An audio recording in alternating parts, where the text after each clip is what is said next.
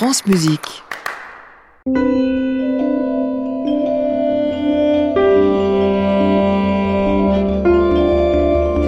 Bonsoir à tous, bonsoir Rodolphe. Bonsoir Émilie. Nous sommes ensemble jusqu'à 22h avec l'actualité du disque. Et on va écouter la musique d'Edith Kanachisi ou encore un grand concerto pour piano de Raoult Tavara, mais tout de suite un hommage.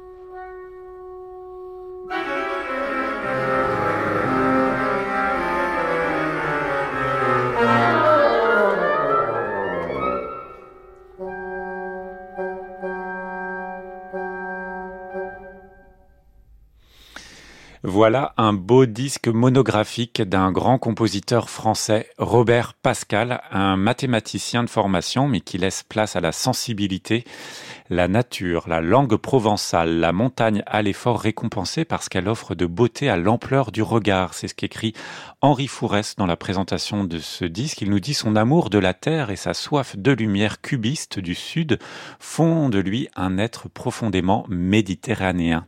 La Provence est sans doute essentielle pour comprendre l'art de ce compositeur, Robert Pascal. Et c'est d'ailleurs ainsi qu'il signe lui-même sa biographie. Il dit, je compose toujours en Provence, devant ma fenêtre, le ciel et les oiseaux. Robert Pascal est mort en 2022. Vous voyez, j'en parle presque au présent. Mm. Et pourtant, c'est un compositeur dont on a appris la mort tout récemment. Il a accompagné toutes les étapes de ce disque, mais malheureusement, il ne verra pas le jour de ce bel enregistrement qui paraît aujourd'hui à sa mémoire. Vous avez entendu à l'instant une pièce pour hautbois, basson et orgue intitulée News.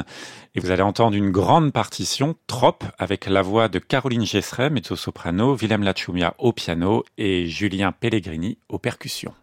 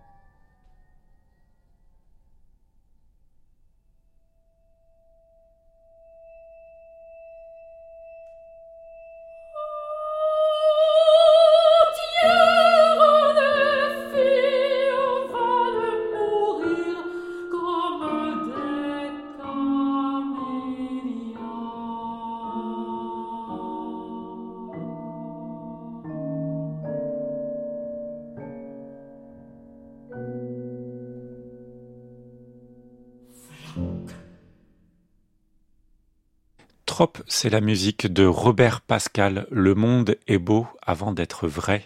C'est une phrase de Gaston Bachelard qui ouvre d'ailleurs ce disque, très beau disque qui est intitulé Aube, hommage donc à Robert Pascal. Et vous avez entendu donc euh, ici ces tropes avec Caroline Gesseret, Willem Lachumia et Julien Pellegrini. France Musique. En piste contemporain, Émilie Munera, Rodolphe Bruno Boulmier.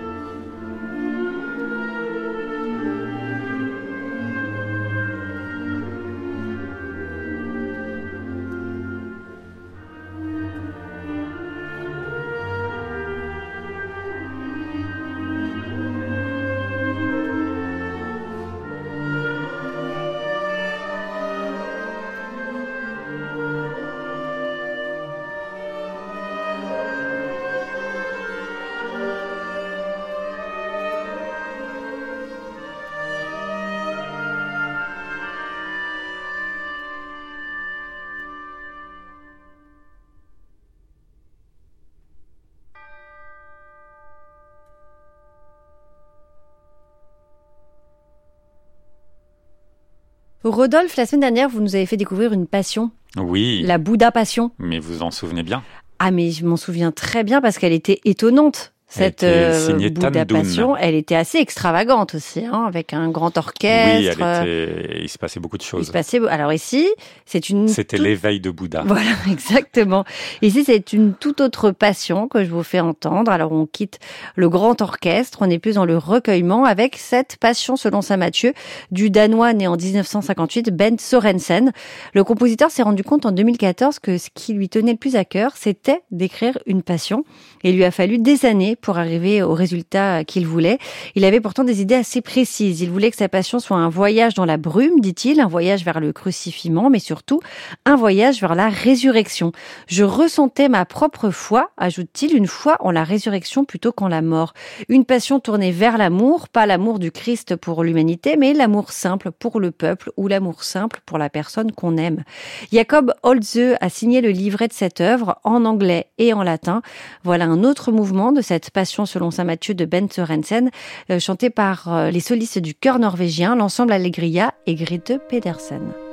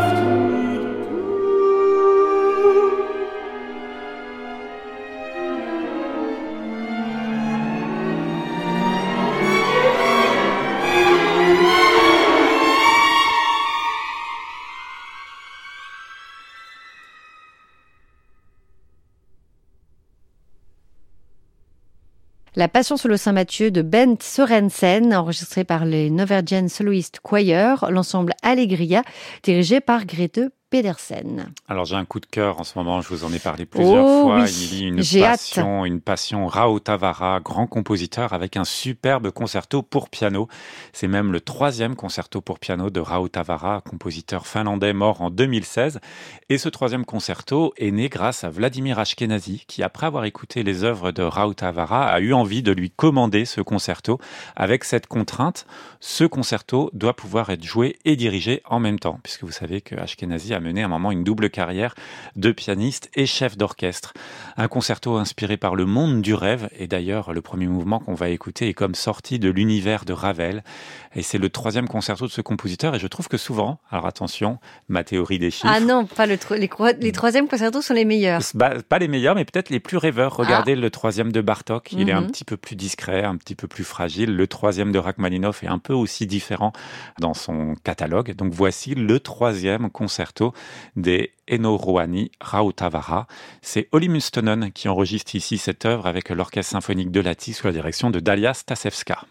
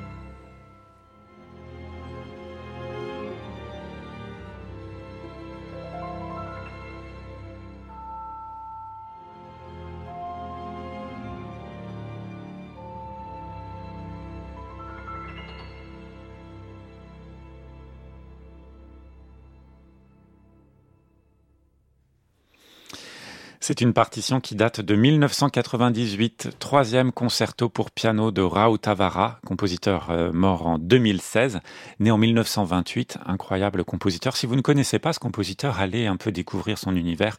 C'est fait d'oiseaux, de nature, de chants. L'œuvre chorale est absolument sublime. Olly Mustonen enregistre ici ce concerto pour piano. France Musique. En piste contemporain, Émilie Munera, Rodolphe Bruno Boulmier.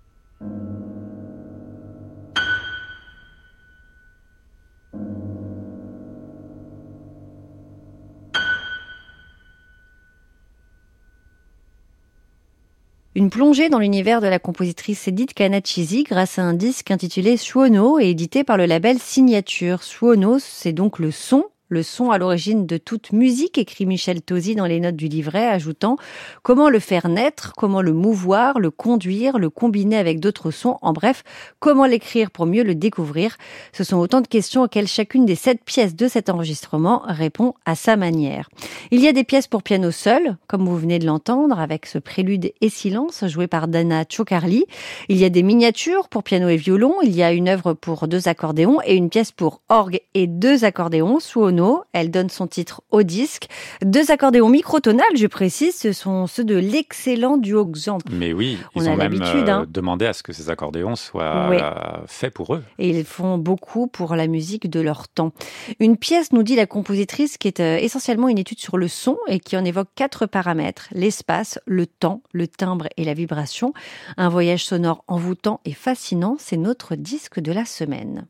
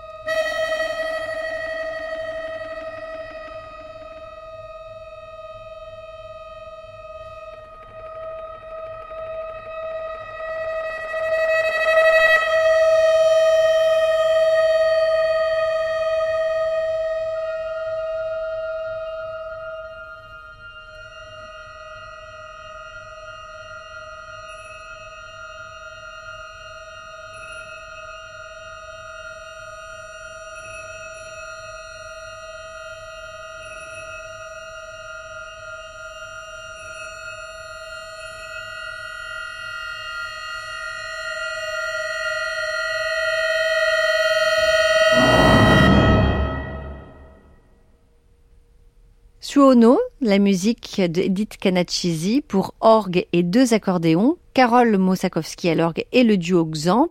Ça fait partie du disque donc qui porte le nom de cette pièce, édité par euh, le label Signature, et c'est donc notre disque de la semaine. Et maintenant, c'est le journal de la création avec Laurent Villarem. Bonsoir Laurent. Bonsoir Laurent. Bonsoir Émilie, bonsoir Rodolphe. Il y a une grosse actualité cette semaine. D'ailleurs, il n'y a pas une soirée demain à la Scala dont vous êtes les programmateurs? Ah, ah vous faites bien de nous le rappeler. On, a, allait oublier. Si jamais on décidait de pas y aller. Bien sûr, il faut nous retrouver demain à 20h30 à la Scala, à 20h euh, sur France Musique et à 20h30 en direct pour un grand concert.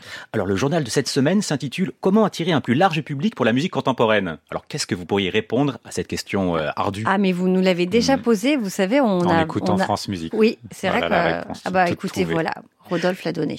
Et pardonnez-moi, qu'est-ce qu'il y a euh, à ce concert d'action création rapidement?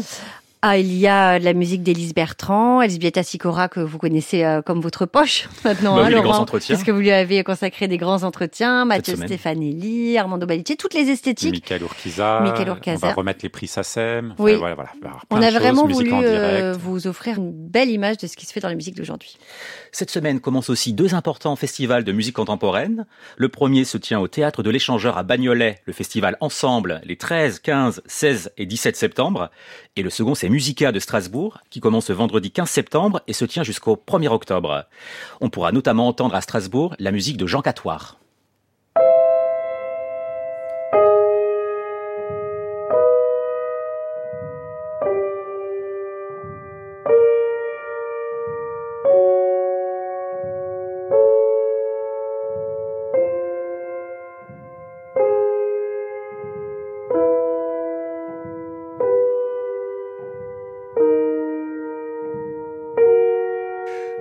Connaissez-vous la musique de Jean Catoire, qui est donc jouée à Musica de Strasbourg? Bah, Nous, on connaît en tout cas un compositeur qui s'appelle Catoire, un russe, euh, post-romantique, début du XXe siècle. Ça doit pas être lui, je bah pense. Non, c'est pas lui. Mais on pose tout de suite la question à Stéphane Roth, le directeur général de Musica.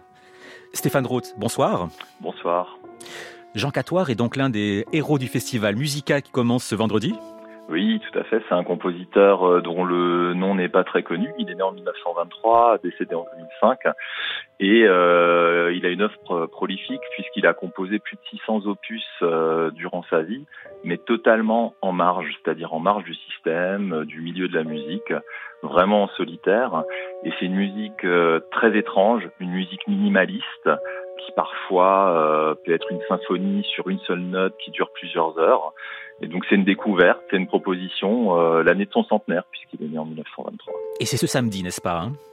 C'est le samedi, oui, 16, euh, euh, toute la nuit, à partir de 23h jusqu'au petit matin le dimanche. Quels sont les autres temps forts de cette édition de Musica?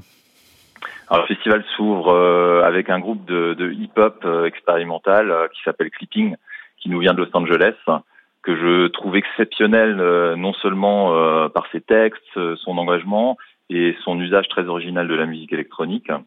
Le lendemain, on donne la création mondiale de l'opéra de Simon Sten Anderson, Don Giovanni aux Enfers, qui est une sorte de méta-opéra sur l'histoire de l'opéra et en usant euh, comme décor de l'opéra lui-même, c'est-à-dire de l'Opéra national du Rhin.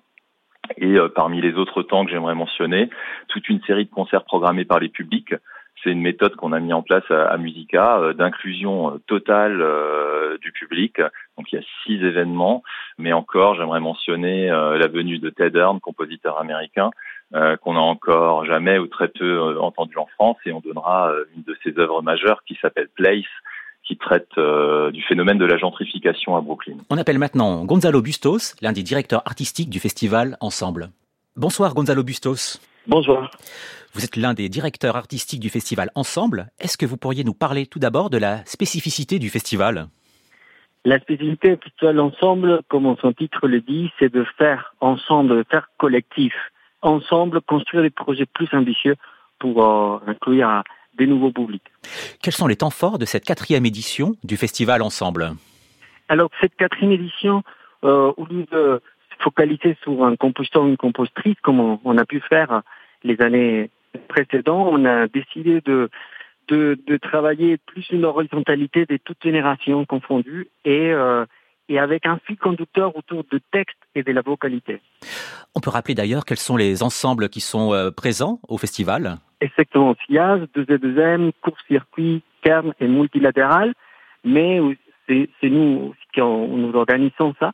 Mais cette année, on invite un jeune ensemble, une nouvelle génération de du conservatoire de Paris, l'ensemble Next, et beaucoup de jeunes musiciens des différents conservatoires du 20e arrondissement, 11e et du conservatoire d'Ivry.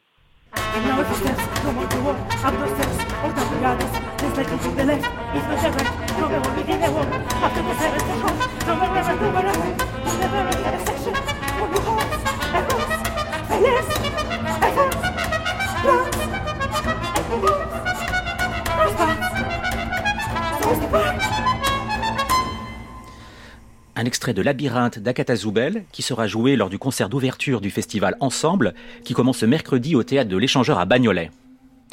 Alors on profite d'avoir deux directeurs de festival pour une réflexion plus générale. Stéphane Roth et Gonzalo Bustos, on a appelé le journal Comment attirer un plus large public pour la musique contemporaine? Tout d'abord Stéphane Roth, est-ce qu'il y a un profil type du public pour un concert de musica Non, il n'y a pas un profil type. Et euh, la création musicale ne peut pas s'adresser à une communauté cible, de mon point de vue. Elle doit être totalement ouverte et elle doit plutôt éclater les communautés et les traverser c'est-à-dire les communautés d'auditeurs, qui peuvent se situer aussi bien dans le spectre euh, de, la musique pop ou du hip-hop que de la musique classique. Gonzalo Bustos, le festival Ensemble réunit beaucoup de musiciens professionnels. Il y a cinq ensembles spécialisés. Comment on peut éviter euh, le risque de l'entre-soi? Bah, Je pense qu'il y a au, moins euh, deux choses. Une, on mène des actions tout au long de l'année auprès des jeunes des différents quartiers et autour de, ces écoles aussi des musiques, mais qui va au-delà ces jeunes-là, ça s'adresse aussi à inclure les, ces familles dans la création. J'ai une autre question. Comment mélanger stars internationales et acteurs locaux, pièces grand public et nouveautés? Stéphane Roth? Un festival, c'est ancré à un endroit donné.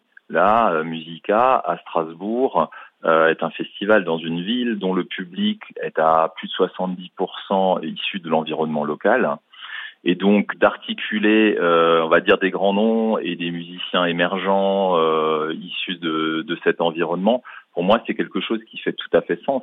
Et c'est profitable pour tout, tout le monde, parce que des grands noms vont nous dire qu'ils apprécient vraiment d'être considérés comme tout le monde, et des artistes émergents profitent de la présence d'artistes davantage confirmés.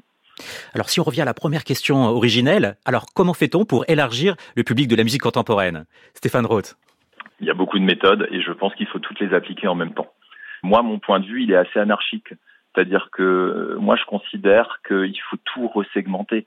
Euh, quand je programme sur euh, la quarantaine de projets qu'accueille le festival, bah, j'essaye d'adresser chaque projet de lui donner une destination au regard du public ou d'une écoute ou de certaines sensibilités, plutôt que de reconcentrer sur des problématiques d'école, des problématiques académiques. Elles sont importantes, elles ont structuré le XXe siècle, elles structurent mon éducation musicale et l'éducation musicale de nombreux auditeurs. Mais je pense qu'aujourd'hui, on vit un temps où les choses ont besoin de dialoguer. Je respecte absolument l'écriture musicale traditionnelle, mais je respecte tout autant les improvisateurs ou euh, les musiciens et musiciennes électroniques, ou les performeurs, ou les metteurs en scène.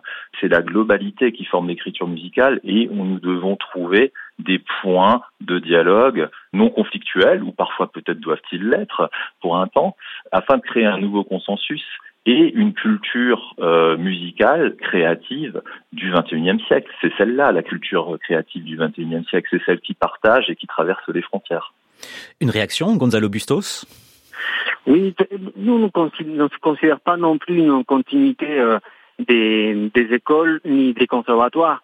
Et certes, ils vont nourrir pour une partie la création qu'on défend, mais l'engagement, c'est vis-à-vis de, du public. Et donc, euh, pour ça, j'insiste sur un, pour moi, un nouveau paradigme, c'est que le compositeur ou la compositrice doit être celui qui écoute d'abord avant de dire. Et y écouter forcément, on nous met en syntonie avec le temps qu'on vit. En a un projet euh, d'une nouvelle création de Jean-Luc Hervé qui, lui, il parle d'une création, c'est faire société. Et, donc, il y a une invitation aux habitants de, de quartier pour euh, tout le processus de création. Et donc, euh, je retiens ce, ce concept, faire société, alors de faire une création. Merci beaucoup Stéphane Droth. Merci beaucoup Gonzalo Bustos. Le festival Ensemble se tient du 13 au 17 septembre au théâtre de l'Échangeur à Bagnolet et Musica commence ce vendredi 15 septembre jusqu'au 1er octobre à Strasbourg. Merci Laurent et à la semaine prochaine. Et merci à Céline Parfenoff qui réalise cette émission avec Adélino Mello, Lisa Crépy et Colline Redon. À réécouter sur francemusique.fr.